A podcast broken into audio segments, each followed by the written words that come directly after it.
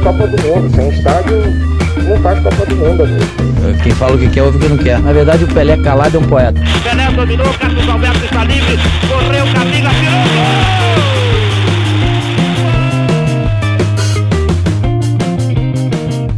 Olá para você, amigo corneteiro que nos ouve. Estou de volta. Eu sou Rafael Moraes, humilde apresentador desse podcast. Esse é o episódio 11 do Cornetas.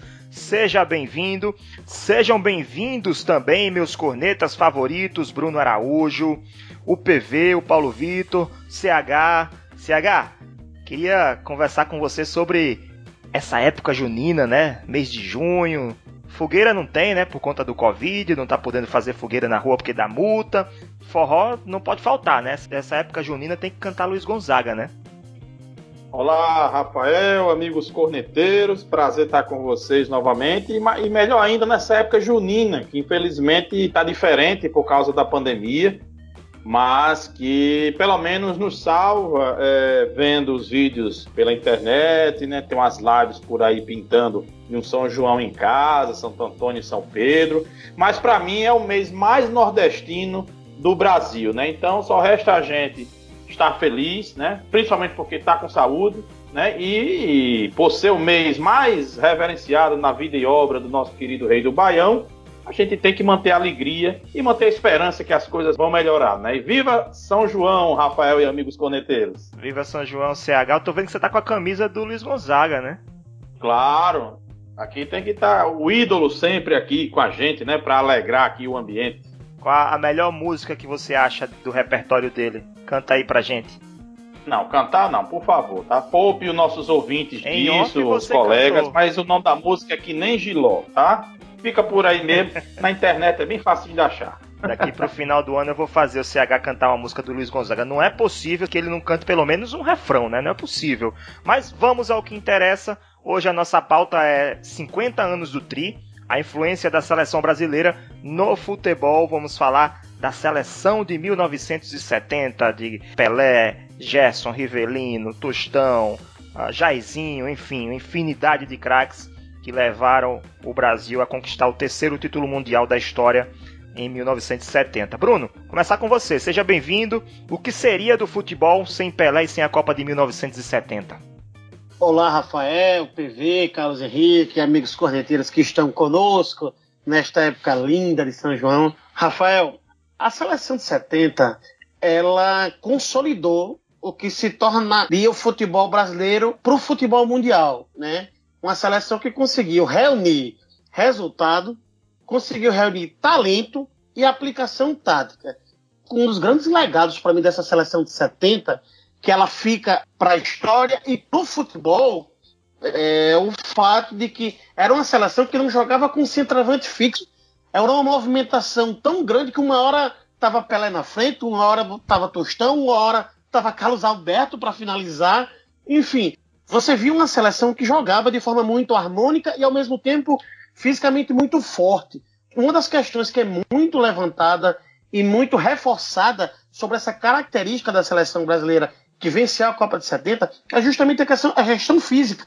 Porque, em termos de técnica, havia outras seleções muito boas, mas fisicamente e tecnicamente a seleção brasileira conseguia ser melhor. Ela conseguia unir essas duas facetas do futebol.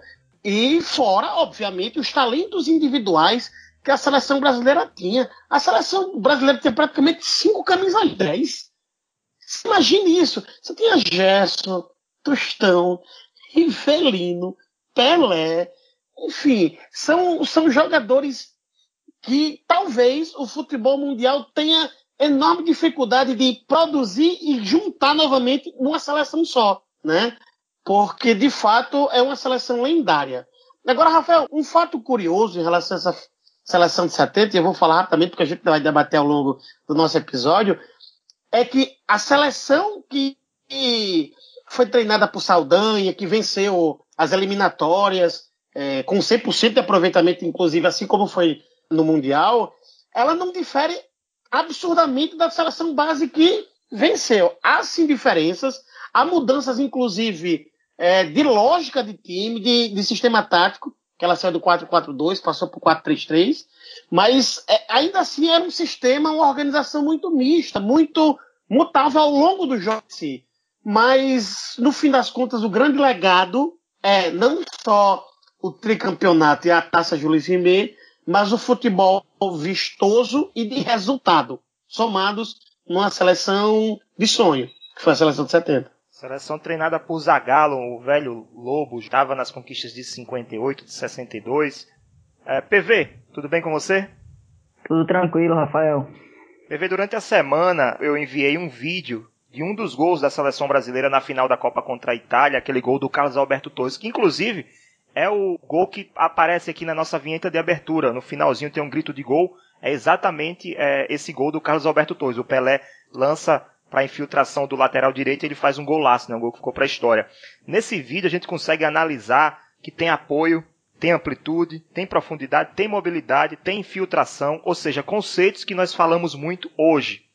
Mas é, essa seleção de 70, taticamente, como é que você observa ela? Ela já trazia conceitos modernos que hoje nós consideramos modernos, mas que já existiam?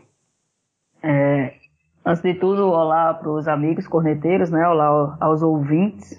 É, Rafael, é o seguinte, é, em 70, a gente trazendo para a nossa parte mais técnica né, do jogo, é, conseguimos sim enxergar uma, uma inovação uma inovação para o que vinha acontecendo em 58, 62. Sempre, sempre essas Copas vieram com inovações, mas em 70 é, a seleção brasileira, além de trazer recursos que fizeram com que o time jogasse muito bem, houve tanto obstáculos, né? A gente pode ver no resultado contra a seleção da Itália na final, o Brasil ganha facilmente, no, vamos dizer no resultado, né? No, no placar.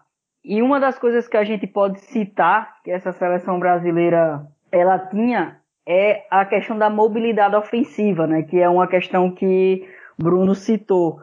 O time não tinha centroavante, né? Era uma troca de movimentação gigantesca entre os quatro, cinco ali da frente. Vou colocar o Gerson ali também, porque o Gerson era o construtor inicial do jogo, né? Ele vinha buscar e saía construindo com seus passes diagonais, lançamentos, toque curto, aproximação. Então a gente conseguia ver esse, como se, se fala no futebol, o regista, né? o, o maestro do clube, do time inteiro. A gente conseguia também ver essa movimentação do Pelé e Tostão. Eram dois centroavantes, né, dois ponta de lanças naquela época, como era chamado, mas que eles não estavam dentro da área, não eram centroavantes fixos. Eles se movimentavam a todo momento. O Tostão caía pelo lado, o Pelé vinha por fazer um meia. É, às vezes os dois saíam para fazer movimentações e o que é que surgia? Que é assim, o elemento surpresa e que tanto que fez gol em todos os jogos da Copa, né? Que era a chegada do Jairzinho. Era a profundidade dele. A abertura de espaços, que é uma coisa que hoje a gente ainda tem dificuldade de encontrar clubes de futebol que consiga jogar sem a bola que consiga gerar espaços para que o, outros é, consigam utilizar essa situação. E essa seleção de 70, sim, ela veio para inovar, foi algo muito bom. E eu botei como principal essa situação da mobilidade ofensiva do time, né? A partir dos atacantes e meias. Tô revendo aqui o gol que eu falei para vocês a sequência, só para vocês terem noção, né? O, o Gerson recua, toca para o zagueiro, o zagueiro toca com o meio campo, o Pelé deixa a bola com o Clodoaldo, o Clodoaldo passa por três jogadores, marcadores, no meio campo, dribla os três, abre em amplitude para o Rivelino, o Rivelino consegue o lançamento para o Jairzinho em profundidade, como você falou, Jairzinho é, é, é vai correndo em diagonal em, em direção à área, toca para o Pelé e Pelé toca na infiltração do Carlos Alberto Torres, que dá aquela pancada, golaço do Brasil, o, eu não lembro qual foi a sequência desse gol, se foi o quarto gol, mas o Brasil é, deu show nessa partida, depois foi só o, o Tostão, foi, foi o quarto gol, né, Carlos Henrique? Quarto gol, Rafael, isso mesmo. Foi o gol, o grande final aí da Copa de 70. Para mim, o gol mais bem trabalhado que eu já vi. Pode ter havido outro que eu não, não tenha visto até hoje, mas que eu vi, consegui ver em vídeo, né? Lógico, em VT, né? Porque não era nascido na época, mas eu vi em VT, vi na, na retransmissão recente aí da televisão para mim, o gol mais bonito construído da história. CH, você não quer assumir que em 1970 você não estava nascido, mas eu sei que você estava lá no México assistindo na arquibancada. Muitos craques dessa de gerações posteriores à Copa de 70, eles tinham Pelé, Jairzinho, Gerson, Tostão e companhia, esses craques da seleção de 70, como seus ídolos. Né? Sócrates, por exemplo, é, que jogou a Copa de 82, 86, ele, ele assumiu, ele falou, é, ele deu depoimento, depois virou biografia do, escrito pelo Tom Cardoso. Ele revelou que virou torcedor do Santos por conta do Pelé, porque ele admirava o Pelé como inspiração. Como é que essa seleção de 70 ela, ela influenciou as gerações futuras, CH? A gente consegue fazer essa mensurar isso ou não? Olha, Rafael, consegue até certo ponto na minha avaliação, né? É, influenciou bastante, porque popularizou ainda mais o futebol, até porque era uma época que a televisão estava chegando, mesmo que devagar, né, os recursos tecnológicos para você ter o conhecimento dos jogadores, né, das narrações, né, o rádio era mais acessível do que nos anos 50, né, nos anos 60, né, a televisão já estava engatinhando aqui no Brasil, óbvio que uma pequena parcela ainda do pessoal da elite poderia ter uma televisão na época, mas muita gente assistiu, uma, uma, parte assistiu aqui no Brasil, então isso influenciou ainda mais, na minha avaliação, a aproximação do brasileiro com o futebol, gosto pelo futebol, admiração pelo futebol, principalmente desse esquadrão aí da Copa de 70. Né? E também, óbvio, o grande futebol apresentado pela seleção, o, o time, né, como é, diz antigamente, o armado, muito bem armado pelo Zagallo, né, como bem falou aí o Bruno no começo, é, foram cinco camisa 10, camisas 10, né? Você, vamos lá, você tem o Gerson, você tem o Rivelino, você tem o Pelé, você tem o Tostão e você tem o Jairzinho, né? São cinco jogadores que eram camisas 10 em seus clubes e foram adaptados a uma realidade em que o Zagallo encontrou com o João Saldanha. O João Saldanha, antes de sair, ele não escalava Pelé e Tostão juntos, para você ver. Então, o Zagallo assumiu, testou o Roberto do Botafogo e o Dario Maravilha, o Dada Maravilha, não ficou satisfeito com o centroavante fixo, que era o esquema que o Zagallo gostava, então ele colocou o Tostão, e o Tostão do alto de sua genialidade, como também bem frisou o PV, não era um centroavante, mas soube fazer o papel daquele centro, do, atacante móvel. Né? Então foi um, uma seleção que contribuiu muito para o futuro do futebol, pela questão técnica, pela questão da tecnologia, de acesso às, das pessoas aos jogos, né? Por mais que o jogo não fosse passado ao vivo aqui no Brasil, mas, se não me engano, era um, dois dias depois, era passado reprisado aqui no Brasil,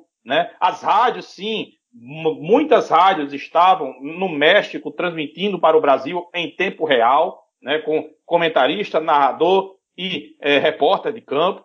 E também a questão técnica que encantou os brasileiros, a questão tática, que foi uma revolução enorme, repito, qual time hoje no mundo tem cinco camisa 10 num, no mesmo time, né? Um, um, time que parecia um carrossel e de tanta movimentação, de tanta triangulação, de tantos passes, tanta troca de passes, tinha um problema defensivo que todos os jogos levou gol, né? É, era um problema que foi compensado pela genialidade do meu para frente, o meu para trás tinha algumas é, coisas a serem ajustadas, mas o pessoal da frente deu conta do recado. Então, eu acho que influenciou dessa forma, Rafael, na questão do acesso aos jogos, da, da facilidade de você ter uma televisão, para pouca gente, mas já tinha, né? E o rádio mais acessível, da questão técnica que fez o brasileiro se aproximar muito mais da seleção brasileira, e a questão tática que é, revolucionou muito o futebol brasileiro dali por diante. Ah, e também né, a questão física, né? A gente é, vê que o PV pode falar melhor do que eu, mas a gente vê que era um futebol muito mais técnico, um futebol que não privilegiava tanto a parte física, tanto é que você não vê uma marcação cerrada, você não vê piques né, homéricos como a gente vê hoje. É, então, a questão tática, a partir daí também foi evoluindo, a física, perdão, evoluindo um pouquinho. Mas, ao meu ver, essas três que eu falei, a questão do acesso aos jogos, a questão tática e a questão técnica, valeram muito para influenciar o futebol de hoje em dia, que a gente vê hoje por aqui, Rafael. Corneta aleatória valendo. Corneta aleatória do nosso episódio de número 11. Estamos falando de Copa do Mundo, então vamos falar de Copas também. Bruno Araújo, tá na linha? Manda! Bruno, qual a pior seleção que venceu uma Copa do Mundo? Seleção da história ou seleção brasileira, Rafael? Seleção da história, qualquer uma. Se quiser falar também uma da seleção brasileira, fica à vontade. Rapaz, é, puxando pela memória do que eu consegui acompanhar, porque é, é, muito difícil a gente fazer um apontamento desse exclusivamente com base na história e com base no que a gente viu. Com base naquilo que eu vi, a Itália campeã em 2006 era uma seleção pragmática demais, sabe? Eu acho que foi um dos estilos de futebol mais feio e mais pragmáticos que eu vi uma seleção é, carregar e levar o título. Porque se a gente comparar na história recente, 2010 a gente teve a Espanha jogando o fino da bola e a Alemanha já ensaiando o que seria 2014. 2014 a gente teve a Alemanha jogando muita bola. É, 2018 a gente teve a França com uma seleção jovem, mas uma seleção muito boa, não só campeã, mas muito promissora a longo prazo também, né? É, é, então, é, se a gente for buscar nesse aspecto, 2002 a gente teve a seleção brasileira que fez um bom futebol, né? 98 a França tinha um Zidane destruidor, mas a seleção brasileira estava bem. 94 talvez seja a seleção que mais se compare com a campeã Itália em 2006, mas a seleção brasileira de 94 tinha talentos individuais que a Itália, na minha opinião, não tinha. Como Romário, Bebeto, o próprio Leonardo, que jogava muito bem. Enfim, a gente tinha jogadores naquela seleção de 94 que de 2006 na Itália não tinha. Eu também concordo com, com Itália 2006. Cannavaro era o capitão, né, o zagueiro, depois foi escolhido o melhor do mundo também. Era uma seleção muito burocrática, pragmática. A seleção da Itália é, é, tanto que o futebol italiano foi declinando depois dessa Copa de 2006. Ah, eu acho que até a Holanda merecia mais do que a Itália nessa Copa, né? A Holanda de 2006. E também. Se... Canavarro, Rafael, desculpa, Rafael. Canavarro, você tira aí. Canavarro era um bom zagueiro, mas melhor jogador da Copa. E foi melhor Pelo do mundo de também. Deus. Foi melhor do mundo. É. Daí você tira. Pois é. E eu também destaco vou abrir uma exceção aqui, porque quem manda sou eu mesmo nessa corneta. Se eu tivesse que escolher uma seleção que chegou a uma final e para mim não merecia, foi a Croácia em 2018. Eu ainda não engoli essa história da Croácia na final e muito menos do Modric, Luka Modric, ser, ser escolhido o melhor jogador da Copa do Mundo. CH, concorda ou discorda? Concordo, concordo plenamente aí, não tenho o que tirar nem pôr. O que eu vi, né, foi a a Itália de 2006, né? Uma seleção muito pragmática, é uma seleção do futebol feio, mas eficiente, né? E eficiente também faz parte do, do, jogo, né? Ser eficiente faz parte do jogo. Então, é uma seleção feia de se ver, mas foi muito eficiente. A de 94, como bem lembrou o Bruno, também tinha questão do futebol feio, mas tinha um gênio. Tinha um gênio que a Itália não tinha. E tinha outros ótimos jogadores né, o gênio Romário, e um Bebeto era muito bom, era acima da média, um Leonardo, um zagueiro como o Aldair, que é muito acima da média, mas é, deu para fazer esse desempate. Agora, se eu for levar para a história, como eu gosto de pesquisar, como eu gosto de, de assistir jogos antigos ou, e ler, e, enfim, essas coisas, se a gente for pegar para a história, juntar a história e um pouco que eu vi de vídeos, eu vi com a Inglaterra de 66. Além do erro grotesco de arbitragem, né, foi muito beneficiada pela, pela, por aquele gol que não, não entrou a bola na final contra a Alemanha.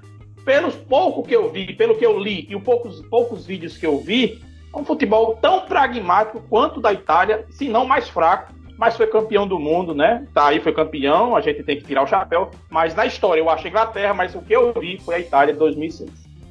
Rafael, deixa eu fazer só uma pequena correção em relação ao que eu disse. Canavarro, ele não foi o melhor da Copa de 2006. O melhor da Copa de 2006 foi Zidane. É, Canavarro foi o melhor do mundo naquele ano. O que talvez seja muito pior do que ele ter sido escolhido o melhor da Copa. Mas enfim, fica a correção aí pra gente não passar essa informação equivocada. Beleza, vamos pro nosso segundo tempo. PV, vamos falar de tática novamente, vamos colocar o time em campo. Uh, o que a gente consegue destacar dessa seleção do Tri, além do que você já falou? Nós tínhamos mesmo vários camisas 10 em campo? Ou eles é, é, exerciam funções diferentes? Olha, Rafael, é, como os colegas corneteiros é, citaram, a gente tinha, vamos dizer, uma das melhores seleções brasileiras de todos os tempos. É, eu acho que 58 é, e 82, mesmo não tendo ganho, ela disputa com 70 na questão da qualidade técnica. Né?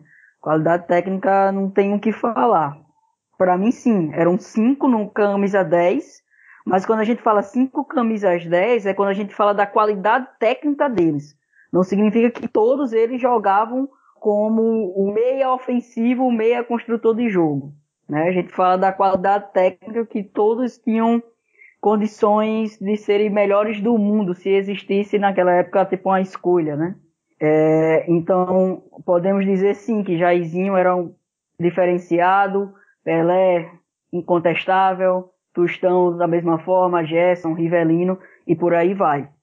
Então, é, essa seleção, se a gente olhar taticamente, ela foi bem construída e ela tinha é, jogadores para determinadas posições, jogadores versáteis que poderiam é, fazer todas as posições possíveis, né? Assim, claro, não, não todas as posições, mas Tostão fazia ponta, fazia meia, fazia é, centroavante, Pelé fazia meia, fazia é, também do lado a ponta, podia fazer o centroavante, o Jairzinho ali na ponta, mas ele poderia cair para um outro lado, fazer os dois lados.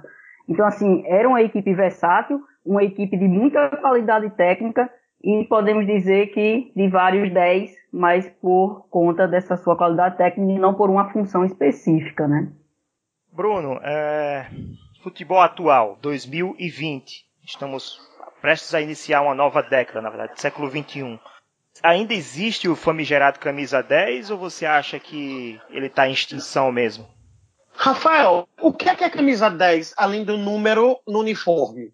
Né? Eu acho que o camisa 10 ao longo é, das décadas e ao longo da evolução do futebol, ele tem se transformado na função tática, mas se a gente pensar especificamente no que ele significa, o camisa 10 significa aquele jogador que é diferenciado, que tem classe, tem elegância, tem habilidade suficiente para conduzir o time e, e, encontrar saídas onde aparentemente não tem. Então, eu acho que o camisa 10, a gente não pode dizer, ah, não existe mais o camisa 10. Não, o camisa 10 mudou, assim como o próprio futebol em si. Né? O camisa 10 que a gente via como Pelé, que esse, como a gente já disse em outros programas, esse é fora da curva. Né? Mas se a gente pegar outros camisas 10, é, a gente vai ter jogadores de muita velocidade e que passavam bem a bola. A gente vai ter jogadores que tinham uma visão de jogo muito boa, mas eram mais lentos. A gente vai ter jogadores que finalizavam muito bem e conseguiam eventualmente fugir da marcação, mas não necessariamente com velocidade, mas com habilidade. Então, essas funções atribuídas ao camisa 10, elas podem ser atribuídas a qualquer jogador que tenha um talento diferenciado e que encontre essas saídas.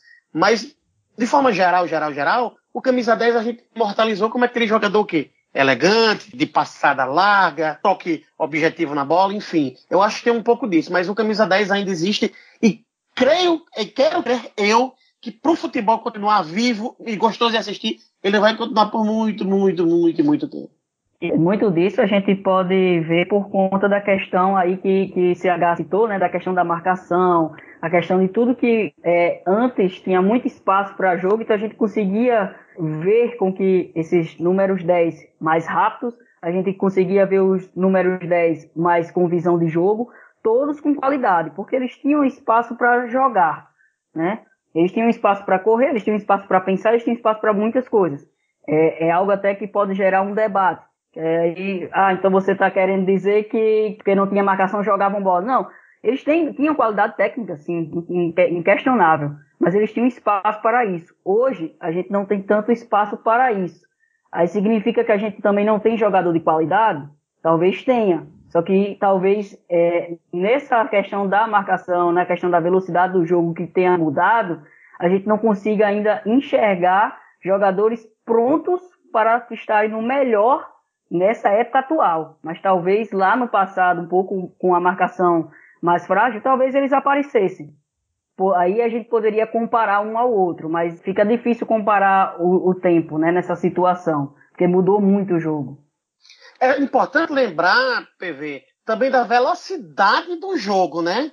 O jogo naquela época, mesmo você tendo mais espaços, o jogo era mais lento, a bola era mais pesada, Então, tudo isso influencia no ritmo em que as jogadas são construídas. A seleção de 70 talvez tenha essa diferença tão grande em relação às demais, porque ela jogava num ritmo completamente diferente das outras. E aí as pessoas vão comparar ah, quem são as grandes seleções da história que não venceram. A gente pode falar da Hungria, de 54, quando houve uma, mudança de posicionamento tático. A gente pode falar da, do carrossel holandês de 74, que era uma seleção que movimentava muito a laranja mecânica, né? Em homenagem aí a, a, aquele livro célebre do. Me fugiu agora o nome do escritor, mas enfim. É, mas é importante a gente pensar nisso. Que a seleção de 70 tem um grande diferencial em relação a essas duas seleções. E a própria seleção de 82, porque além de, desse futebol incrível, venceu. Essa é a grande diferença da seleção de 70 para todas as demais que se tentam se igualar a elas. CH, para finalizar, que o tempo está quase acabando, entre a seleção de 1970 e a seleção brasileira de 1982, com qual você ficaria? Qual a sua preferida? Olha, muito difícil, viu, Rafael? Muito difícil mesmo, mas eu ficaria com a de 70 pelo desempate. Ganhou, né? Ganhou. E ela é incrível de uma forma, eu até ia falar isso também, porque quase todos os jogadores jogaram fora de sua posição de origem e deu certo. Para você ver a genialidade desses jogadores. Um dos zagueiros do Piazza era volante de origem. Né? A gente tinha, o, como todo mundo já explicou aí, Gerson, Rivelino, é, Tostão, Pelé, Jairzinho, camisas 10. Você vê um Gerson jogando de volante divinamente bem, genialmente. O Gerson um segundo volante com muita liberdade para sair. Né? De um lado esquerdo você tinha o Everaldo, que foi o jogador que menos apareceu, mas foi de suma importância taticamente, ele não subia muito para dar a liberdade para o Carlos Alberto subir, que era um, um trator, quando subir fez aquele golaço do 4 a 1 né? Ou seja, a seleção brasileira de 82 tinha alguns jogadores com qualidade suspeita, né? Tipo o Valdir Pérez, não era unanimidade, assim como o Félix em 70 também não era unanimidade, mas você não tinha um, um conjunto de jogadores tão geniais quanto na Copa de 70, e cada um jogava no seu quadrado, em 82 praticamente, mas 70 não, 70 além da, da genialidade, teve o título, que é para mim é o desempate, o principal desempate, e também teve a questão de você adaptar jogadores fora de sua posição, né, para formar um timaço, como foi é, é na Copa do Mundo de 1970. E rapidamente entrando é, também no assunto, bem rapidinho, se jogadores teriam esse espaço é, condições de jogar na atualidade, vamos botar um pouquinho de fuga aí, eu acho que sim, porque o futebol hoje realmente é muito mais força do que técnica, mas a inteligência daqueles caras era tão soberba que eles iam encontrar formas de se desvencilhar dessa marcação, dessa, desse aparato físico hoje que toma conta do nosso futebol. Então, eu acho que pela inteligência deles, eles conseguiriam sim. Pelé nem se fala, né? Mas os demais, digamos assim, que eram terráqueos, entre aspas, digamos assim, conseguiriam, tenho certeza, ter um espaço na seleção. E para finalizar, se falaram de camisa 10, que é o símbolo de, de ser craque do clube, a seleção brasileira já teve cada camisa 10, meu amigo. Ó, já teve Fred, não o, o, atacante, mas o Fred, o meia que é do Manchester hoje. Já teve Roger Flores, já teve Carlos Eduardo, aquele ex-Flamengo, camisa 10, minha gente. Diego Por Souza, favor, Lucas Lima, ou seja. Por favor, não faça esse mal para a humanidade. Está de sacanagem. Pois é. Ou seja, né, a camisa 10 eternizada no Pelé também teve seu momento de infortúnio na nossa seleção.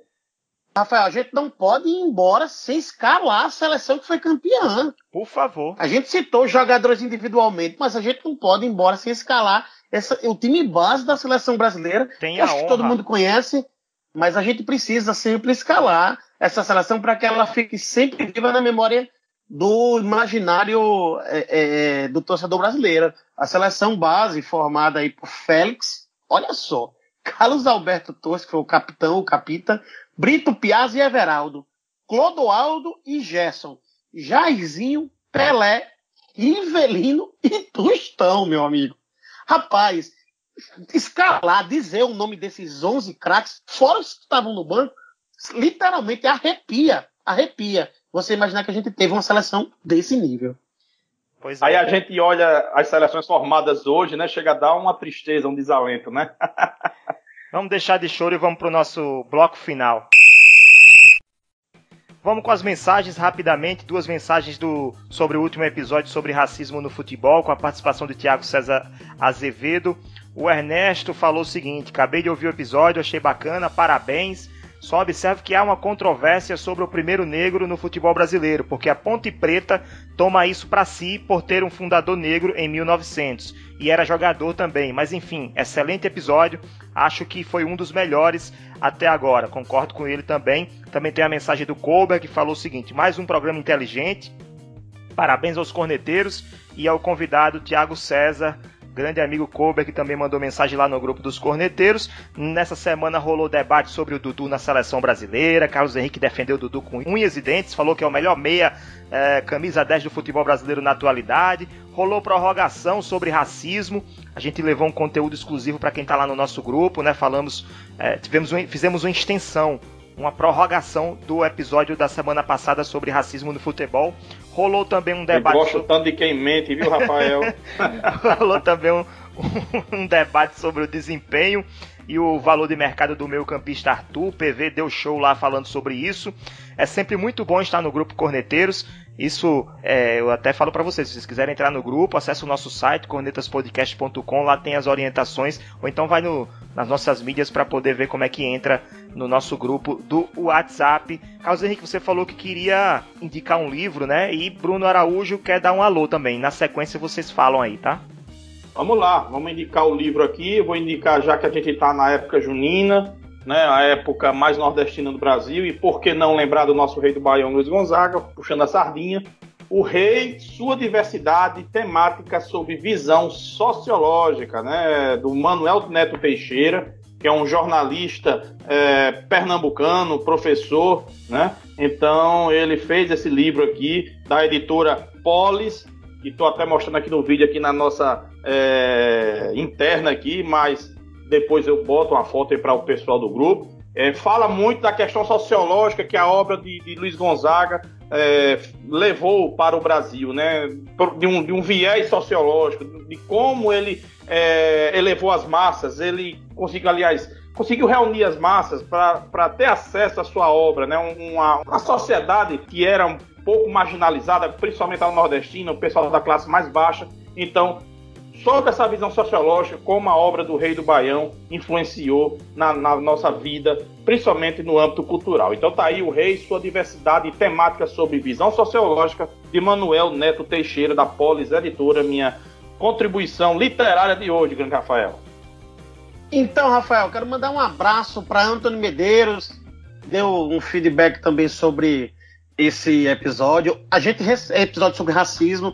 A gente recebeu uma série de outros feedbacks. Eu, particularmente, de algumas pessoas que ouviram, que me mandaram mensagem individualmente, gostaram muito do programa e têm gostado muito do que a gente tem produzido. E eu fico muito feliz por isso, pelo fato de a gente estar tá conseguindo produzir um conteúdo que as pessoas têm gostado.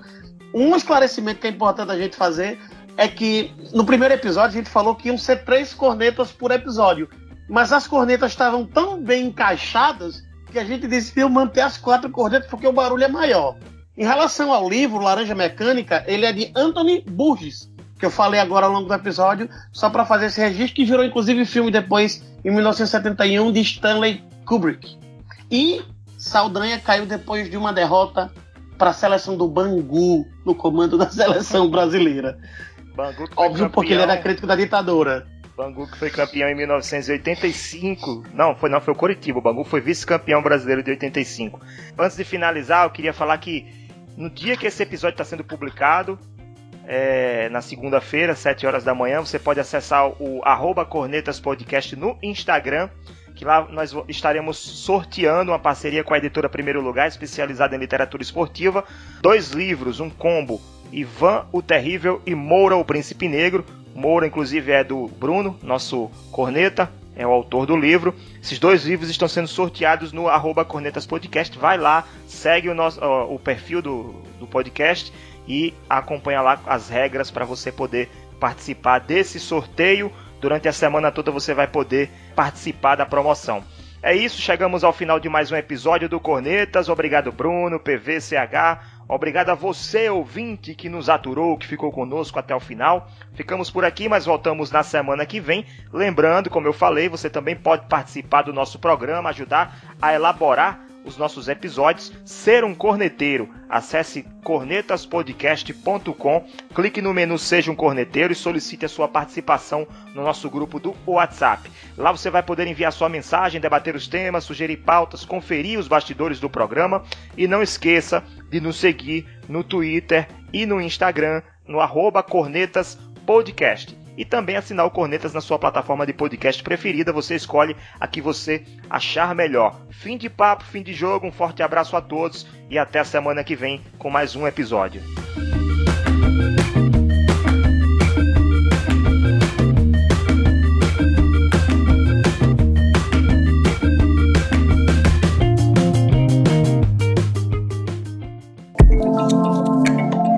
Este podcast é produzido por Play Áudio Rádio Intor. Play Áudio Rádio Intor.